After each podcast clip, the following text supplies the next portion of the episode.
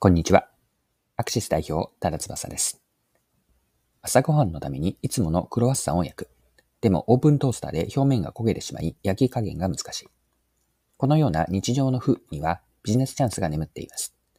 今回はツインバードの匠ブランジェトースターの事例から学ぶ問題設定からのマーケティングのプロセスです。ぜひ一緒に成功の秘訣探っていきましょう。よかったら最後までぜひお願いします。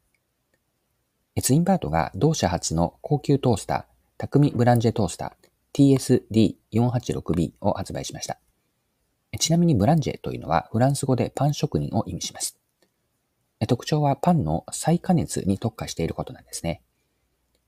上下で違う種類のヒーターを搭載し、火力調整プログラム、火力調整プログラムによって様々な種類のパンを焼きたてのような状態に温め直すことができます。冷凍パン用のモードも備わっています。で使い方なんですが、パンを入れたらダイヤル操作でモードを選んでスタートボタンを押せば、あとは全自動で焼き直し、焼き直しがされるんです。マニュアルモードで加熱温度と時間を手動で設定することもできるんですが、全自動で焼き直し、まあ、リベイクと言っているんですが、全自動で焼き直しをするのが基本的な使い方です。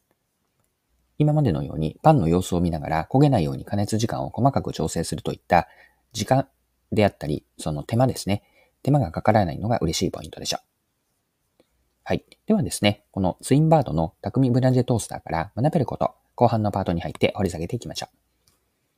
う。ツインバードがビジネス機械として捉えたのは、家庭でのトースター利用に潜んでいた不都合とか不便なところ、不満点、こういった負だったんです。多くの人が朝食などでパンを食べているものの、用意する手間であったり、トースターで焼き直す際の不都合な真実があったんです。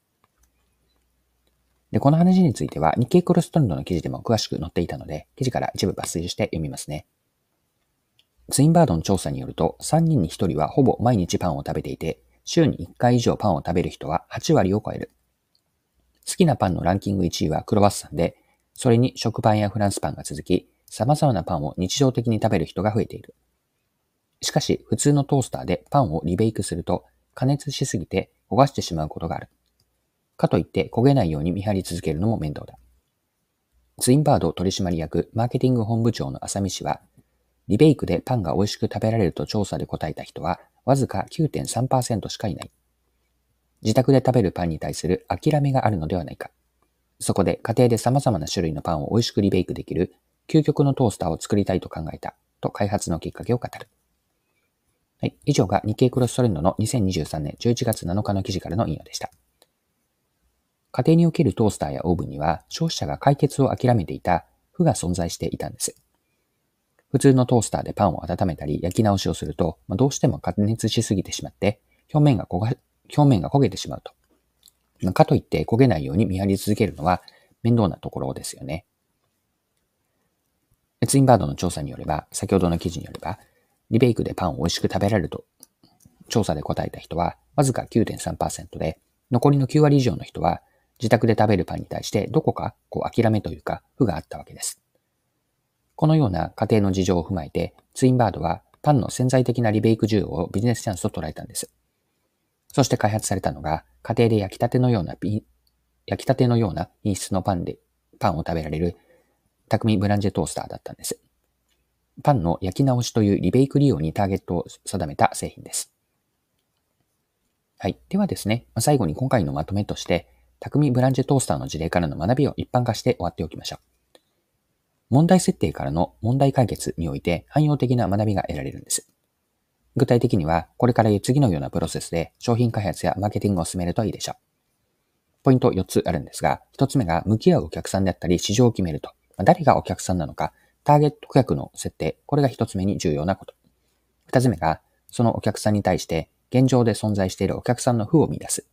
特に多くの人々がそういうものだと解決を諦めているような問題、これを見出していくんです。三つ目のステップが、その問題を自分たちにしかできない方法で解決し、お客さんにとって他には得られない価値を提案する。そして最後、四つ目ですが、お客さんにそういった提案から、そうそう、こういう商品が欲しかったであったり、この商品欲しい、買いたいと思ってもらって、自分たちがお客さんから選ばれる存在になっていく。このプロセスが問題設定からの問題解決、商品開発、マーケティングで参考になると思ったので共有でした。はい今回は以上です。最後までお付き合いいただきありがとうございました。それでは今日も素敵な一日にしていきましょう。